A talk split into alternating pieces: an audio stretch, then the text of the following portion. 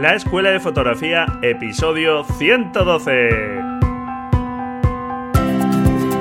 Bienvenido a este podcast para amantes de la fotografía, en el que con grandes expertos y de la mano de Braulio Moreno aprenderás los conceptos que hay detrás de las buenas fotografías, desarrollarás tu creatividad y encontrarás la motivación necesaria para seguir avanzando.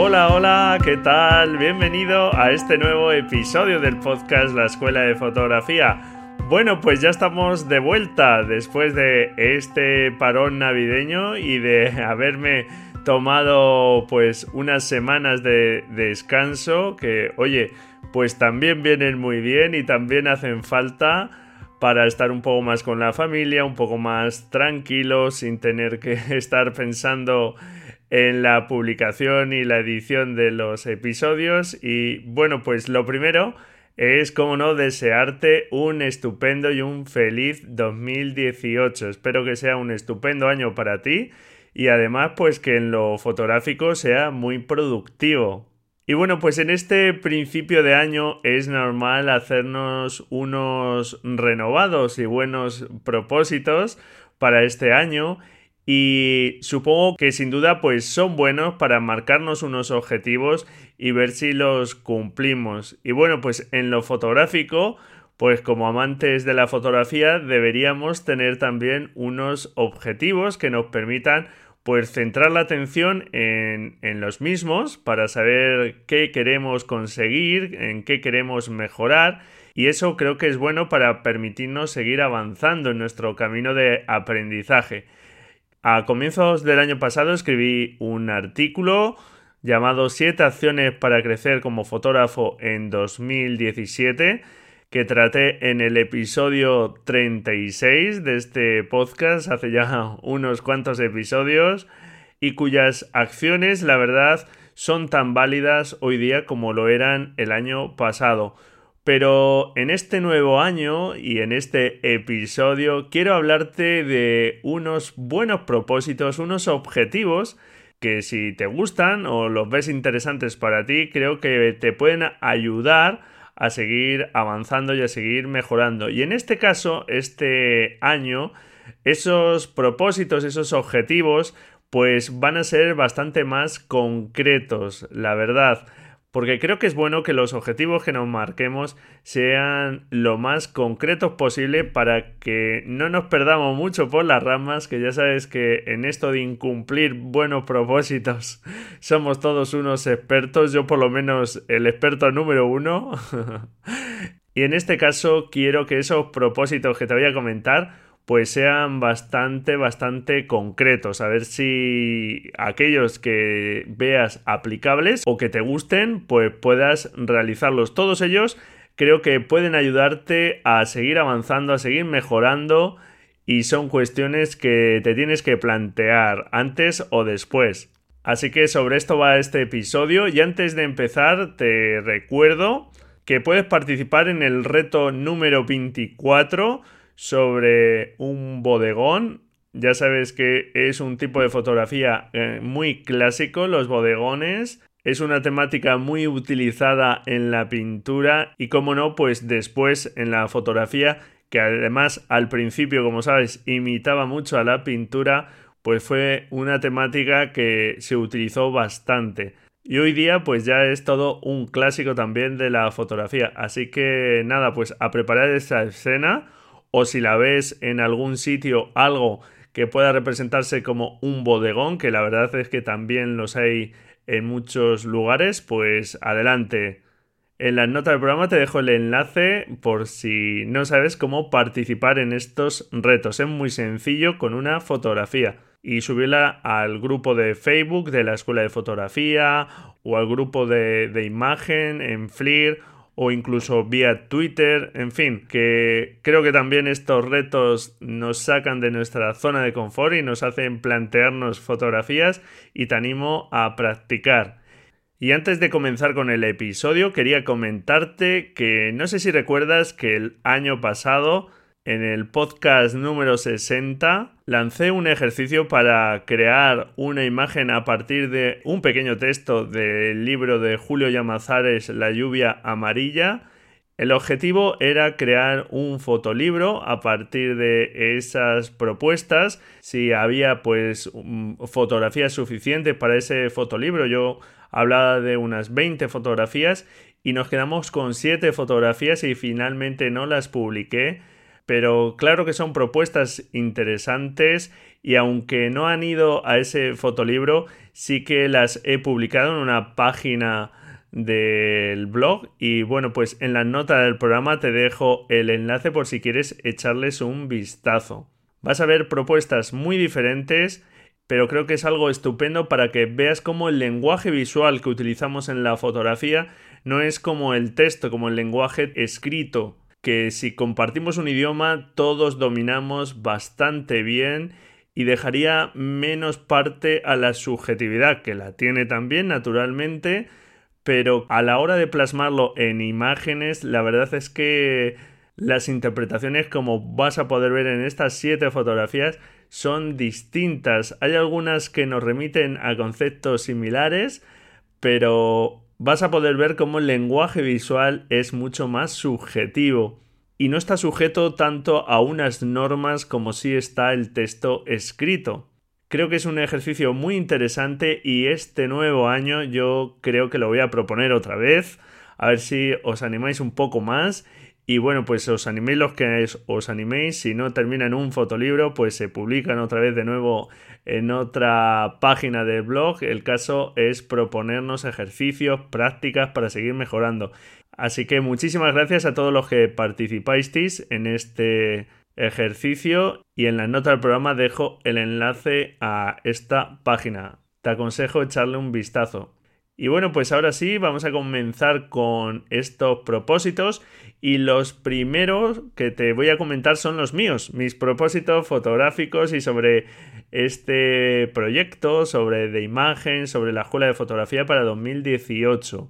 La verdad es que en 2017, eh, después de estar escribiendo en el blog y elaborar los podcasts, me quedaba muy poco tiempo para mi trabajo fotográfico y para ampliar y mejorar este proyecto. Por eso, a finales del año pasado, sabes que decidí bajar el ritmo de publicación tanto en el blog como en el podcast y bueno pues pasar de dos episodios semanales a un episodio semanal porque naturalmente tengo que seguir con mi producción fotográfica y no dejar de disfrutar de este bonito medio de expresión. Y serán los jueves el día que se publique este episodio semanal según las preferencias de la encuesta que puse en el grupo de Facebook de la Escuela de Fotografía. Así que a grosso modo mis objetivos relacionados con la fotografía y con este proyecto son el primero de ellos, terminar los dos proyectos fotográficos que llevo en marcha, ahí en nada, algunos lo tengo ya, incluso lo llevo en marcha años. Y bueno, pues creo que va siendo hora de eh, cerrar estos proyectos. Y tengo en mente otro nuevo proyecto que me gustaría elaborar. Este 2018 y hacerlo ya de una forma algo más ordenada en algunas fases porque quizá la hacía de una forma un poco intuitiva. Y por cierto pues el libro de Rosa Isabel Vázquez su estupendo libro sobre proyectos fotográficos personales pues me está sirviendo para ordenar un poco ideas en algunas fases. Así que por ahí en cuanto a proyectos fotográficos otro proyecto pues implicar más a los miembros de esta comunidad del blog del podcast en actividades y tareas que pongan el foco en la buena fotografía. Me gustaría que participaseis todo lo posible, haceros partícipes un poco más de este proyecto y que todos colaboremos para seguir aprendiendo y mejorando nuestras fotografías en nuestro camino fotográfico. Ya iré comentando y proponiendo estas actividades y tareas. Otro de los propósitos es por fin generar contenido para mi canal de YouTube que durante el 2017 lo iba comentando de vez en cuando. No me marco ningún objetivo de publicación, si quincenal, si mensual. En fin, voy a empezar poco a poco Pero vamos, sí que me parece otro medio, otro canal, nunca mejor dicho, de llegar a más gente y de entregar contenido de otra forma, más visual. Otro de los objetivos es hacer crecer esta comunidad de amantes de la fotografía, que cada vez seamos más los que nos preocupemos por la buena fotografía y empecemos desde el manejo básico de nuestra cámara a preocuparnos poco a poco por cómo mejorar nuestras fotografías hasta que seamos totalmente conscientes de las posibilidades que ofrece el medio fotográfico, las posibilidades expresivas de autoconocimiento, de creatividad, en fin, todo lo que pone la fotografía a nuestro alcance, que no nos quedemos solo en cámaras y objetivos, que es algo importante pero que tenemos que seguir avanzando. Y mi último propósito para este año es elaborar mi propio curso de formación online y poder ayudar así a más gente a seguir avanzando y mejorando en la fotografía. No son pocos y bueno, pues a ver si soy capaz de llevarlos a cabo. Y ahora vamos con mi propuesta de propósito fotográfico para que, bueno, pues eh, si te parecen interesantes puedas hacerlas tuyas también. Son acciones bastante concretas y espero que te gusten. La primera es que apadrines a un fotógrafo clásico o actual. ¿Qué es esto de apadrinar? Pues bueno, pues que elijas un fotógrafo clásico o actual y averigües todo lo posible en 2018 sobre él y sobre su forma de trabajar. Ya sabes que es muy importante seguir la obra de otros fotógrafos para eh, mejorar nuestras fotografías, para tener siempre esa inspiración y estoy seguro que ya tienes fotógrafos referentes cuya obra te fascina. Si no es así, si no es así, pues es un tema que tienes que mejorar sin duda. Y aquí ya hemos hablado de muchos fotógrafos clásicos, pero vamos a seguir haciéndolo.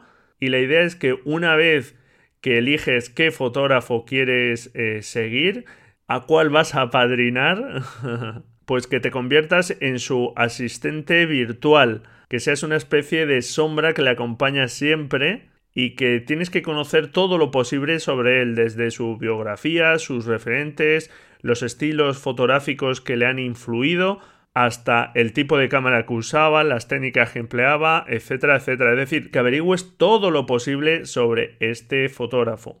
Y para ello, pues te aconsejo que anotes todo lo que vayas descubriendo en una libreta o en un archivo digital o incluso ambos para que no pierdas nunca nada de lo que vas aprendiendo y no se te escape nada.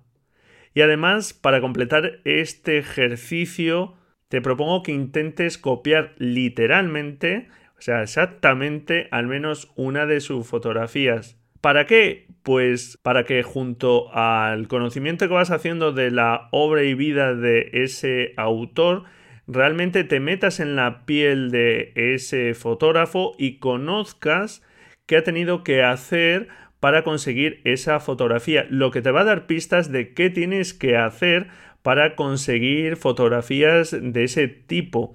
Puedes pensar y copiar fotografías es algo bueno, pues como ejercicio y puntualmente claro que sí. No es que ahora digas que esa fotografía es tuya, naturalmente la que tú hagas pues es tu versión, pero no es que puedas decir que es una idea original tuya o algo así. Pero como ejercicio, pues sí que está bien, como te estoy diciendo, para plantearnos todo lo que se ha tenido que plantear en cuanto a encuadre, luz, composición, etcétera, el fotógrafo. Y es algo que te hace seguir aprendiendo. Así que recuerda, un fotógrafo al que tienes que aprender todo lo posible sobre él en 2018 y copiar una de sus fotografías para que se parezca todo lo posible a una de las fotografías de ese fotógrafo. Segundo propósito que te propongo, aprender una nueva técnica fotográfica. Ya sabes que yo aquí comento que la cámara es solo una herramienta, pero sin duda pues es una herramienta necesaria. No podemos eh, al final hacer nuestra fotografía sin una cámara, sea de la calidad que sea o del tipo que sea. Y ya que queremos ser buenos fotógrafos, pues tenemos que cuidar y mimar también nuestras herramientas. Somos fotógrafos artesanos que fabricamos fotografías a través de nuestra propia visión y por lo tanto ese mimo como buenos artesanos tenemos que ponerlo también en la herramienta y conocer y mimar la misma. Que ya sabes que no necesitas la última cámara del mercado, el modelo más avanzado para disfrutar de la fotografía o conseguir estupendas fotografías, que con cualquier cámara puedes obtener buenas fotografías y disfrutar de la fotografía. Así que no te obsesiones con las cámaras, etcétera, pero sí es verdad que tienes que conocer la cámara que tengas y necesitarás aquella que se adapte al tipo de fotografía que haces. Igual que es interesante que conozcas otras herramientas que también te sirven o te pueden servir para mejorar tus fotografías, como son las herramientas de revelado, procesado, ¿de acuerdo? Es algo que también es interesante que vayas mejorando, conociendo. Si, por ejemplo, te gusta la fotografía nocturna, pero no sabes realizar este tipo de fotografías, pues en este 2018 proponte aprender y realizar tus primeras fotografías nocturnas.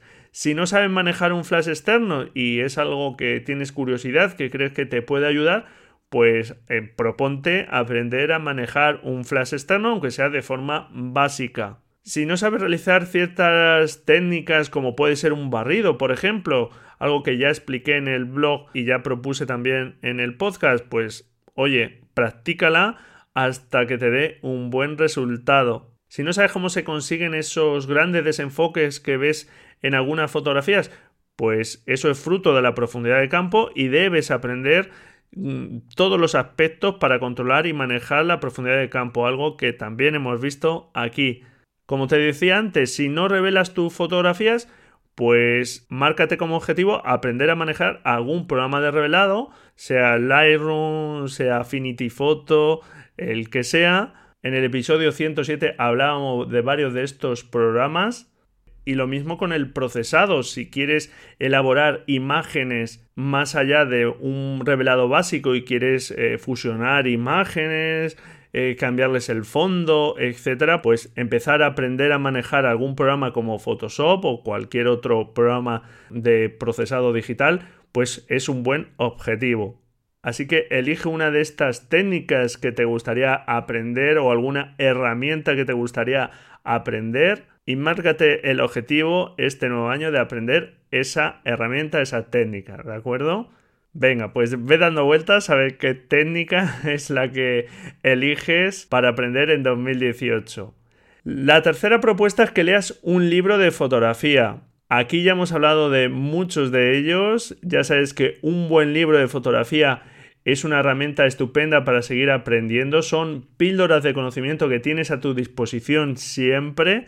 Están ahí. No puedes hablar con el autor, pero si es un buen libro de fotografía, el autor ya se ha encargado de mm, ponerte en bandeja, digamos, un buen conocimiento y está siempre disponible para su consulta. Así que em, aquí ya hemos hablado de muchos libros. Los últimos, por ejemplo, que te recuerdo es el libro de Rodrigo Rivas de fotografía de calle, Memoria de la ciudad, por ejemplo, si te gusta este tipo de fotografía de calle. Cómo hacer buena foto de Fructuoso Navarro, un libro bastante motivador y que tiene buenos consejos para mejorar nuestras fotografías. El libro que te comentaba antes de Proyecto Fotográfico Personal de Rosa Isabel Vázquez, que si te planteas este tipo de trabajos fotográficos es un libro estupendísimo, muy bien eh, preparado y elaborado. Y por ejemplo, uno de los últimos también que hemos hablado, la fotografía de producto y publicidad de Miguel Merino, un libro sencillo también, pero muy bien explicado sobre este tipo de fotografía. Así que elige una temática, la que más te interese, o sobre algún aspecto técnico, como hablábamos antes, que quieras aprender de fotografía nocturna, por ejemplo el libro de Mario Rubio, que es estupendo también. Y nada, pues a leer y a seguir aprendiendo. El cuarto propósito que te propongo es que imprimas al menos tres fotografías en gran tamaño. Ya sabes que la fotografía digital tiene muchísimas ventajas respecto a la analógica, pero también tiene sus desventajas porque muchas veces las fotografías que realizamos se quedan en el disco duro de nuestro ordenador y muchas veces, a no ser que busquemos algo concreto, no ves esas fotografías, se quedan ahí en un disco duro y yo les llamo como las no fotografías porque de alguna forma no existen, están pero virtualmente en un disco. Eso no pasaba con las cámaras de carrete porque había que positivar las fotografías y las fotografías al menos, aunque fuese un tamaño pequeñito, pues estaban ahí, existían físicamente. Y te puedo asegurar que si no imprimes tus fotografías, no estás disfrutando tanto como podrías hacerlo de tu pasión, de tu afición. Así que un propósito que te propongo es que elijas alguna de las fotografías que más te gusten y las imprimas a un gran tamaño. Puedes tirar de archivo o plantearte realizar nuevas fotografías para imprimirlas a gran tamaño. El mero hecho ya de plantearte hacer una fotografía para ser impresa, que la quieras tener en el salón de tu casa, hace que pongas más atención en lo que estás haciendo e intentes conseguir el mejor resultado. Así que ya el mero hecho de plantearte que quieres fotografías para imprimir a gran tamaño, ya sea, como te digo, para ti, para colgarlo en el salón de tu casa, para un regalo, para lo que sea, ya es un buen propósito.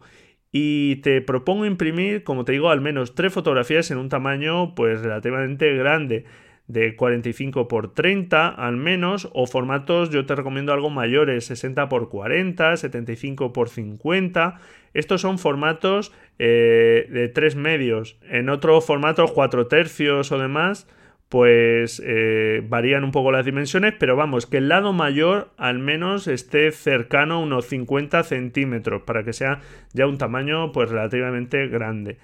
Hay infinidad de acabados hoy día, se pueden realizar incluso por internet y la verdad es que una impresión, un revelado sin montaje, lo que es solo el papel fotográfico, lo puedes encontrar en muchos sitios por precios aproximados de unos 10 euros por impresión en estos tamaños aproximados de 60 x 40, 75 x 50, ¿de acuerdo? Para el montaje, pues puedes elegir un marco que te guste, hay infinidad de precios pero bueno, pues eso eleva mm, un poco el precio del conjunto. Una opción también muy interesante, relativamente económica y que después no necesita de un marco para colgar la foto, es montarla sobre cartón pluma, también llamado foam. Y la verdad es que es un soporte en el que se pega la fotografía y queda muy vistoso. Eh, no pesa el conjunto, digamos, no pesa nada, se puede colgar muy fácilmente y al no necesitar de marco, pues eh, la fotografía queda sin bordes y bueno, pues queda bastante vistoso, es bastante sencillo y no es especialmente costoso. Para un tamaño más o menos mediano, pequeño, de hasta 45 x 30, pues puede ser de un grosor de 5 milímetros, pero si es superior yo te aconsejo de 10 milímetros. Y en estas empresas que se dedican al revelado hay muchas veces que te lo pueden montar ya directamente la fotografía en el cartón pluma o otra opción que tienes si, si, no te la montan o si no quieres montarla así, que es la que hago yo, es revelarla por un lado y luego pues tengo una tienda de cuadros muy cerquita que además trabajan estupendamente y una fotografía de unos 75 por 50 por unos 10 euros me la pegan en el cartón pluma. Así que una fotografía de un tamaño medio de 60 por 40, 75 por 50 pues nos podría salir por unos 20 euros lo que es la impresión más el montaje en foam, que la verdad es que es un precio creo bastante asequible más o menos. El metacrilato también es un soporte muy bueno que queda muy vistosa las fotografías, además quedan protegidas pues por el material, lo que es la película, el papel, pero ya suele subir algo de precio. Pero elijas el formato que elijas o el soporte que elijas, el que se adapte y el que puedas llegar a gastarte, te puedo asegurar que imprimir fotografías, aquellas que más te gusten y verlas en el salón de tu casa, en tu estudio, donde sea, pues es algo estupendo y te animo, como no, a hacerlo. ¿De acuerdo? Y el último buen propósito que te propongo es que realices un álbum de fotografías. Eh, hace no mucho me sorprendió una persona que conozco, una chica con la que pues coincido a veces, que es una aficionada y que muchas veces pues me pregunta, como sabe que tengo el blog y el podcast y tal, pues me pregunta algunos aspectos, sobre todo sobre el manejo de la cámara, porque todavía está un poco en esa fase. Y bueno, pues a mí como me encanta, la verdad es que eh, terminamos casi siempre hablando de fotografía, de cámaras, en fin. Y, me sorprendió mucho porque me enseñó un libro fotográfico que está, mm, estaba preparando para una sobrina por su 18 cumpleaños y bueno, pues era un montaje de fotografías pequeñitas, 10 x 15, en unas cartulinas. Y además ella pues iba añadiendo eh, pues pequeños textos, comentarios, pequeños dibujitos.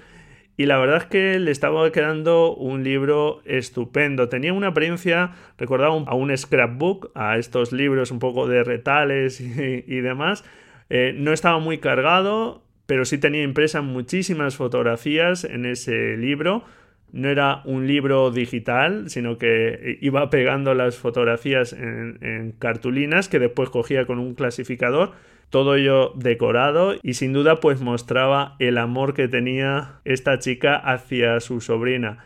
Y me pareció un buen ejemplo de cómo si no imprimimos las fotografías como te decía antes, pero en este caso en un formato libro, que de la forma que lo hacía ella en fotografía de tamaño pequeño, pues eh, la impresión es muy económica y luego lo que sí había gastado ella es mucho tiempo en irlas pegando, mostrando pues desde el nacimiento de la niña, cómo iba creciendo hasta la actualidad, comentarios emotivos, eh, comentando un poco las fotografías, poniendo cosas graciosas, en fin, que eh, al conjunto quedaba muy vistoso y realmente vi como una persona que tampoco eh, tiene mucho tiempo para dedicar a la fotografía estaba utilizando la fotografía de una forma estupenda y la fotografía le daba aquello que ella necesitaba, que era poder compartir con otras personas y poder mostrar su cariño, su amor hacia otras personas.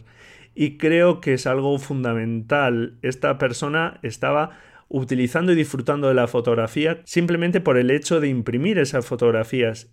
Y es algo que, como te decía antes, pues te aconsejo hacer y que te marques el objetivo de hacer un álbum digital, por ejemplo, que hoy día pues aprender a manejar un programita de estos que te permite maquetar un álbum digital y poderlo imprimir, además que salen bastante económicos, los hay desde veintitantos euros, 30, 40, pero por 40, 50 euros tenemos un álbum digital estupendo y que se disfruta muchísimo y se puede compartir con otros familiares, con otros amigos, ya sea de un viaje, pues de, un año vivido, de, de un nacimiento, no sé, de lo que sea, pero el caso es que todo eso que vamos recogiendo con nuestras fotografías, pues al final se plasme en algo tangible y que podamos disfrutar nosotros y hacer disfrutar a las personas que nos rodean. Creo que es un propósito muy interesante. Así que elige el tema, ve seleccionando fotografías y a crear ese estupendo álbum fotográfico. Y bueno, pues espero que te hayan gustado estos propósitos, que aquellos que creas que te pueden servir, pues que también los hagas tuyos y confío que puedan servirte para que este nuevo año pues sea muy fructífero también en lo fotográfico. Ya sabes que por mi parte encantado de ayudarte todo lo posible. Tus dudas, problemas, etcétera, puedes hacérmelo llegar desde la página del blog en deimagen.com barra contacto desde el apartado de contacto o en la dirección contacto arroba de imagen, el D es T-H-E, de imagen.com. Y ahora vamos con esa sección donde repaso novedades y cosas que he visto interesantes en el sector en estas últimas semanas. Vamos con la agenda visual.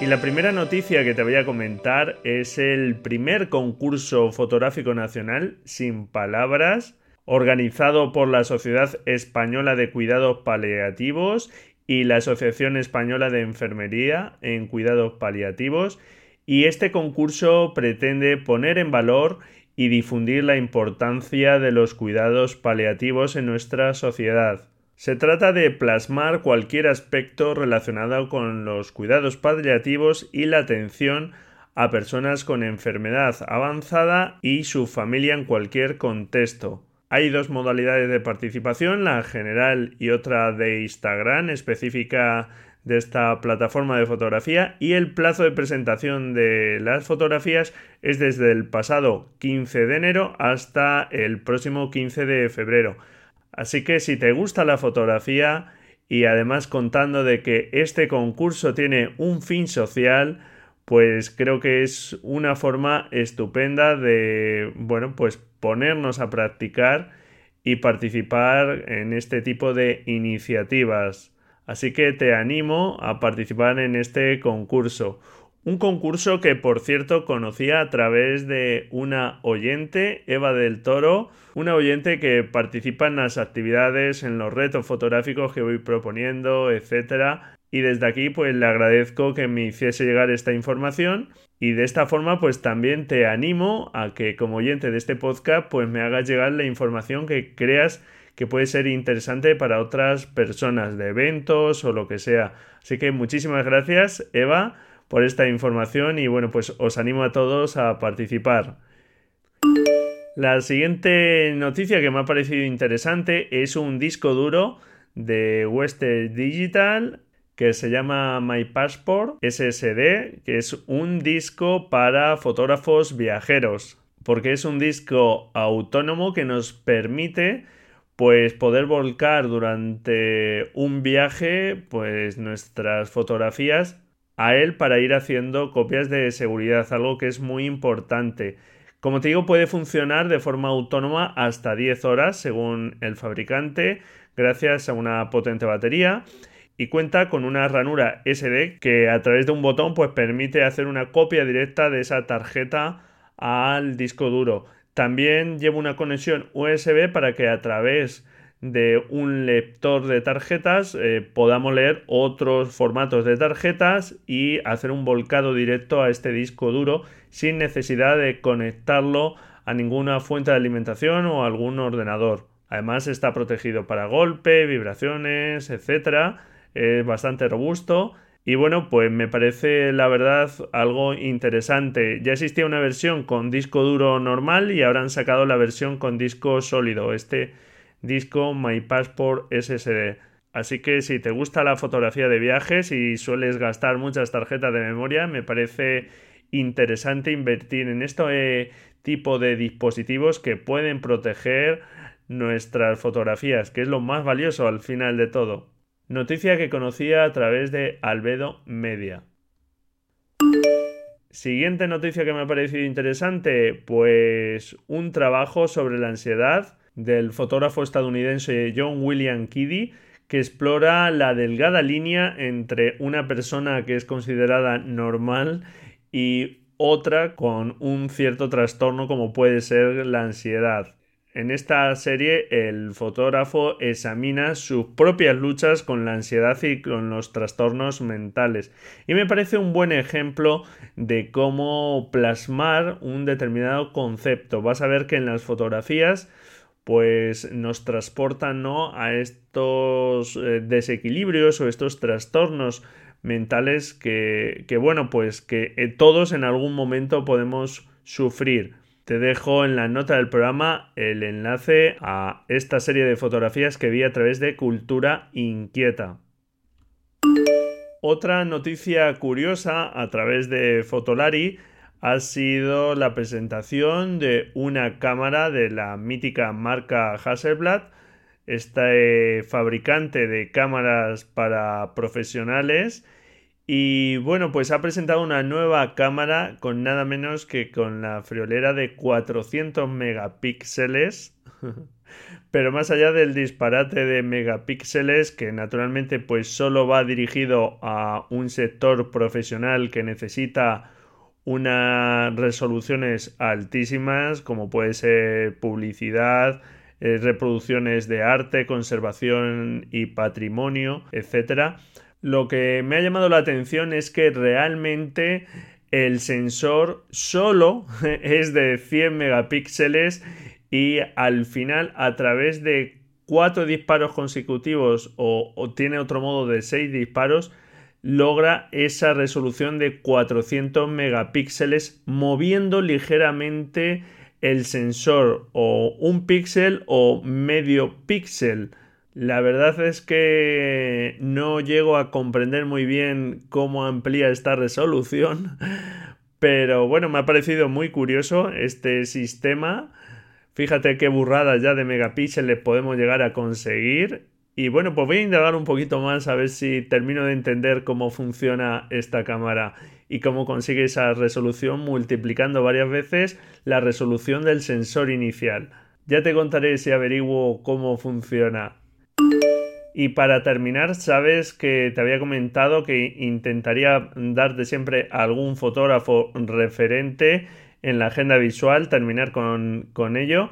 Y bueno, pues hoy te voy a hablar de Eugenio Recuenco, un estupendo fotógrafo español que no sé si conoces, que está especializado en fotografía publicitaria, con un estilo muy marcado, muy cinematográfico, muy pictórico que crea escenografías estupendas, mundos fantasiosos y que trabaja para revistas de moda como Vogue o Madame Figaro. Es un fotógrafo muy premiado con muchísima obra fotográfica y que sin duda tienes que conocer. Su web eugeniorecuenco.com te la dejo en las notas del programa. Si no lo conoces, echa un vistazo a su obra porque no te va a dejar indiferente. Y bueno, pues hasta aquí este episodio. Empezamos año, empezamos nuevos propósitos. Espero que te hayan gustado estas propuestas que te hacía para que las hagas tuyas si consideras que pueden serte de utilidad y aquellas cosas en las que creas que cojeas más, pues eh, creo que son buenos propósitos para este año que les vayas poniendo remedio. Encantado si me dejas tu valoración y tu reseña en iTunes, tus comentarios y tus me gusta en iVoox. Muchísimas gracias por estar ahí, felices fotografías y nos escuchamos el jueves, si tú quieres, claro. Adiós.